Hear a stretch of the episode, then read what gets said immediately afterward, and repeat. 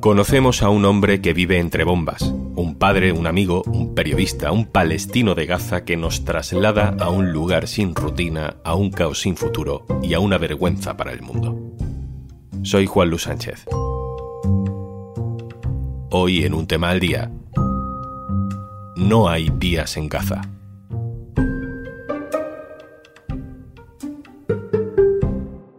Una cosa antes de empezar. Hola, soy Juanjo de Podimo, otra vez por aquí. Si todavía no has probado nuestra app, te regalamos 60 días para que puedas escuchar un montón de podcasts y audiolibros. Y algunos hasta puedes verlos en vídeo, para que no solo los disfrutes escuchando. Entra en podimo.es barra al día, descarga Podimo, regístrate y consigue tus dos meses gratis.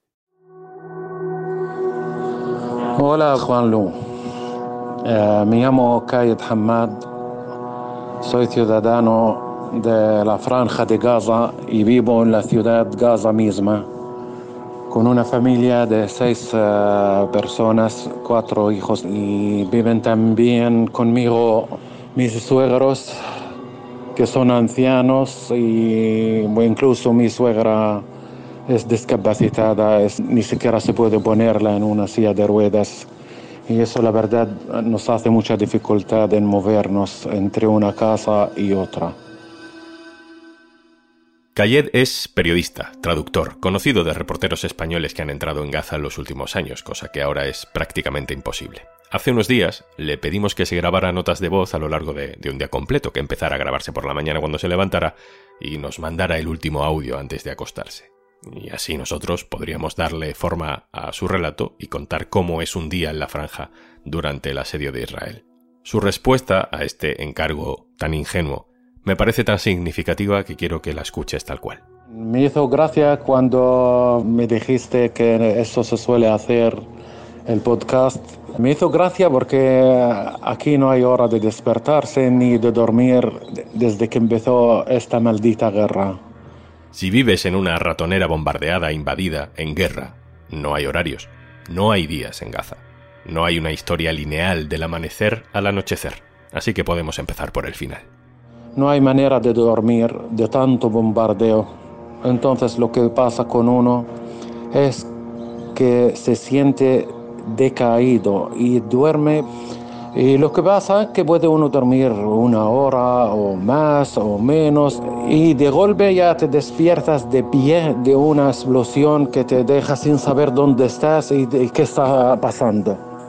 Bueno, no hay camas, estamos todos en el suelo, digamos. Y estamos eh, ca- cerca uno al otro así para dar más seguridad. Se siente uno que es, aunque es falsa, pero vamos, mejor que nada. Y dormimos con mucha oscuridad, pero para decir la verdad hay cosas que sí de vez en cuando es la llama de las explosiones, que es así, eh, da luz, eh, por lo menos uno puede ver a la cara del otro con el miedo y el susto de la explosión. Eso es la única cosa que nos hace ver uno al otro. Bueno, normalmente cada uno hace a sí mismo que está durmiendo, pero en realidad yo sé que, bueno, cada uno duerme un poco y despierta y es así. Sí, miro al cielo y veo las estrellas como si fueran estrellas fugaces, pero son misiles y no sabes si te cae uno o no. Pero bueno, eh, el misil que mata no lo puede ver uno. Eso está bien, entonces no, no sufre uno. Pero mientras que tú ves esto, sufres por los demás y estás preocupado por tu familia o por lo que sea. Porque ahora últimamente ellos no solo bombardean casas, casas, hospitales, ambulancias, bomberos, y clínicas, incluso panaderías, porque al lanzar un misil, como hicieron, bueno, más que una vez ahí, donde hay una cola larguísima, pues mata a más gente. Y así ellos ahorran de explosivos, ¿sabes? Eh, bueno, En fin, ya no sé si escuchas en el fondo eh, porque están bombardeando eso lejos, pero ya es así. Y cada vez, eh, cada mañana que sale el sol, bueno, decimos ya un día más tenemos de vida y mantenemos siempre la voluntad y la esperanza de tener una vida normal y corriente como el resto de este mundo. Cayet y su familia tratan de sobrevivir viviendo una vida normal, pero no la tienen. Tienen que planificarse de una manera muy distinta a la habitual. Lo primero, conseguir electricidad para cargar los móviles. Lo primero que se hace es dividir el trabajo entre nosotros como eh, familia. Mando a un hijo mío a un hospital, está muy cerca para que tiene luz para recargar una batería que tengo, igual que la de una moto, para mantener la conexión de internet. Y luego la otra preocupación es eh, cómo recargar los móviles. Y entonces tenemos otra batería. Estamos nosotros preparados para eso hace eh, muchos años, vamos 17 años bajo del embargo antes de la guerra, donde eh, como mucho venía la luz 8 horas al día. Hoy ni 8 segundos. Ya nos ha contado Cayet que no consiguen apenas dormir y comer. Eh, otro hijo lo eh, mando para buscar cualquier cosa de comer. Eh, bueno, no hay muchas opciones y tú no puedes elegir lo que puedes encontrar. Él ha conseguido comprar casi un kilo de tomate, otro kilo de pepino, pero eso está bien con un poco de pan que teníamos de ayer. Eso quiere decir, bueno, hoy la de la comida está ya arreglado hacemos como una ensalada con pan y eso es suficiente. Nuestro desayuno, mm, eh, algunas galletas que teníamos con té y se acabó. Y luego, bueno, un vaso de café sí tengo, la verdad. Y eso ayuda mucho. Y he conseguido también una lata de atún, bueno, de mala calidad, pero vamos, todavía sigue siendo atún. A Cayet le pedimos que se grabara, que grabara cualquier cosa sin pensar si específicamente aquello que estaba grabando era noticia o muy importante, que nos contara cualquier cosa que tuviera que hacer durante ese día. Pasó esto. Hoy la verdad ha sido, bueno, algo especial que he tenido, la verdad, una llamada de un amigo, pero uno que es muy, muy amigo mío y era mi vecino antes de perdernos la casa y tengo que ir a Janiunes, quiere decir a zona del sur, a 25 kilómetros de aquí. Y bueno, a lo mejor alguien eh, escucha 25 kilómetros, cree que son, bueno, 10 minutos. No, eso me ha tardado más que dos horas. Primero para encontrar coche y hay que pagar 10 veces más lo que se paga no porque ellos aprovechan de mí, no, sino porque no hay combustible, nada de gasolina, de gasoil. Entonces, pues mi amigo este fue de aquí, de Gaza, ciudad, a casa de sus familiares en eh, el sur, Janiones, y fue la casa al lado de su casa bombardeada. Imagínate al lado de otra casa bombardeada, donde se le murieron tres eh, hijos, dos niñas y un niño y dos hermanos. Y eh, uno de los hermanos, el hijo de uno de los hermanos que se murió, otras dos niñas, en, fin, en total 10 personas y 50 heridos. He pasado muy mal y cuando llegué era peor porque he pasado por urgencias donde venían la gente, bueno, entre muertos y entre heridos, entre gente en pedazos. He visto la, mucha gente que están en el hospital tirados ahí en el suelo por todas las departamentos del hospital y con boca luz, con boca agua, con boca comida, bueno, como el resto de la, de la gente de la frente de Gaza. Una cosa que me llama la atención es que Cayet nos cuenta el trayecto a la casa de su amigo lo que ve por el camino, las dificultades que se encuentra, pero no nos cuenta lo que hizo con su amigo o si fue una alegría verle. El siguiente audio ya es contando el camino de vuelta. Y luego me ha tocado ir a volver.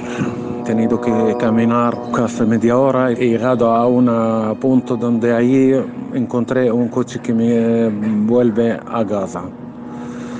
Bueno, nada más llegar, bueno, encontraba a toda la familia, están súper preocupados porque normalmente la conexión es fatal, digamos, entre, para llamar eh, de móvil a móvil o de móvil a fijo. Bueno, eso porque la, la mayoría de las antenas fueron bombardeadas, entonces la señal muy débil. Y, pero gracias a Dios he llegado y todos, uh, bueno, mi familia estaban todos vivos y sanos, y yo también. Y me ha tocado, bueno, descansar, no sé, pero estaba sudando como un cerdo, que olía mal. Sin embargo, apenas encontré una botella de agua, bueno, agua salada, digamos, muy parecida a la del mar para echarme encima para, para que pueda recuperar mi eh, respiro. En fin.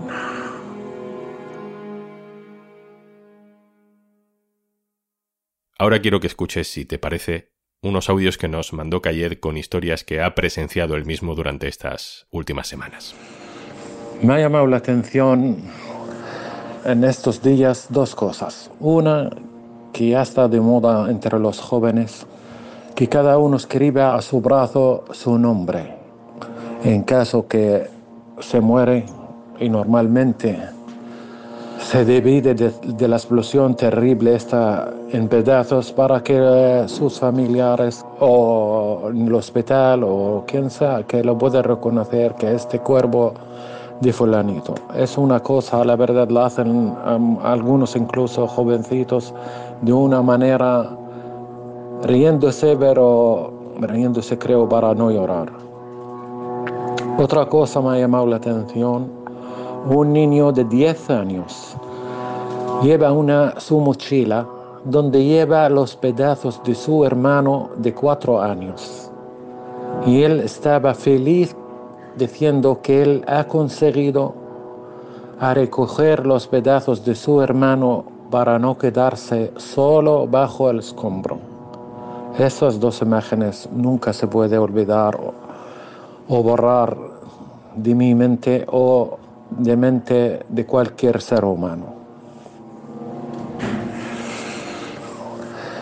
En el hospital Nasser en uh, un hombre que ha perdido dos hijas suyas. Una la ha encontrado y la ha enterrado. Estaba como loco llorando y me dice, hay una que la ha enterrado, ya estoy más tranquilo, pero ahora yo quiero saber dónde está mi niña. Y lleva de, desde ayer, me dice, desde ayer yo buscando entre el escombro con ayuda de la gente que están alrededor de su casa con sus amigos y no la encuentran. Y estaba tan quemado y dice, sé que está muerta, pero quisiera ver su cadáver, saber dónde va a estar a hacer su tumba. Cayenne nos ha contado durante un día o algo parecido a un día lo que ve en la calle, lo que siente en la oscuridad de la noche, pero no le habíamos preguntado todavía por algo muy básico, si su casa sigue en pie. Hola, ya le voy a, a contar mientras que se, se oye en el fondo los bombardeos. Bueno, ahora yo estoy en una casa bueno, no es mía, eh, pero planta baja. Así no veo mucha cosa, solo oigo oídos. Y eh, de noche, cuando iluminan eh, el cielo las bombas, eso es lo que puedo ver y notar. Cuando estaba en mi piso, que yo vivía en, un, en la planta 12, entonces podía ver por todos lados lo que está pasando. Y ahora ellos están arrasando no una casa o un edificio, sino barrios enteros. Y sabes, yo como padre y tengo familia, estoy pensando lo que me espera todavía peor.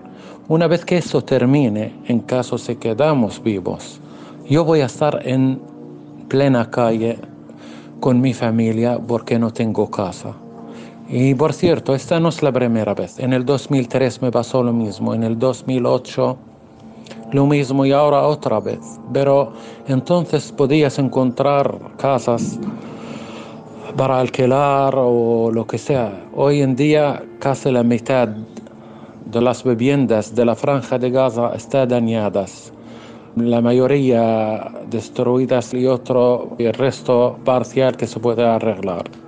Pero desafortunadamente el piso mío, bueno, hecho polvo, entonces esperamos que tengamos suerte en caso quedamos vivos. Si tenemos suerte, si salimos vivos, si hay futuro, no hay supervivencia sin pensar en el futuro, sin creer que volverá a haber días en Gaza.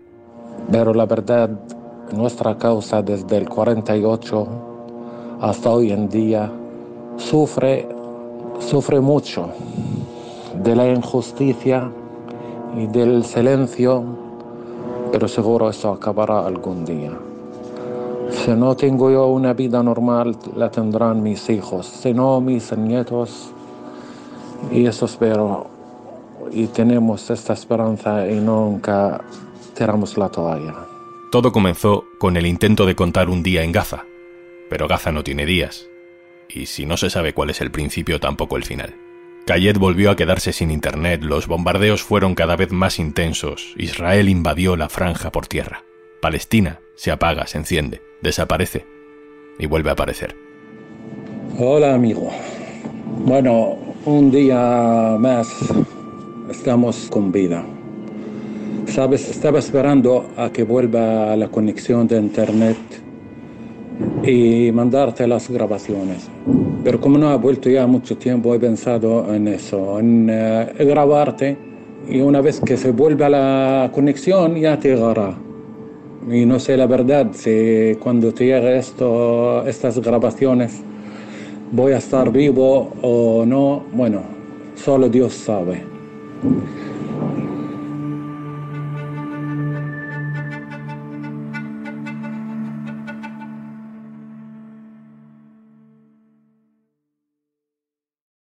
Y antes de marcharnos. Si al abrir Podimo no sabes qué escuchar, nuestras propias creadoras y creadores te dan algunas ideas y comparten contigo en nuestra app sus podcasts favoritos. Tienes 60 días gratis en podimo.es barra al día. Esto es Un Tema al Día, el podcast del diario.es. Si te gusta lo que hacemos, necesitamos tu apoyo. Hazte socio, hazte socia del diario.es en el diario.es barra socio. El podcast lo producen Carmen Ibáñez, Marcos García Santonja e Izaskun Pérez. El montaje es de Pedro Nogales. Yo soy Juan Luis Sánchez. Mañana, otro tema.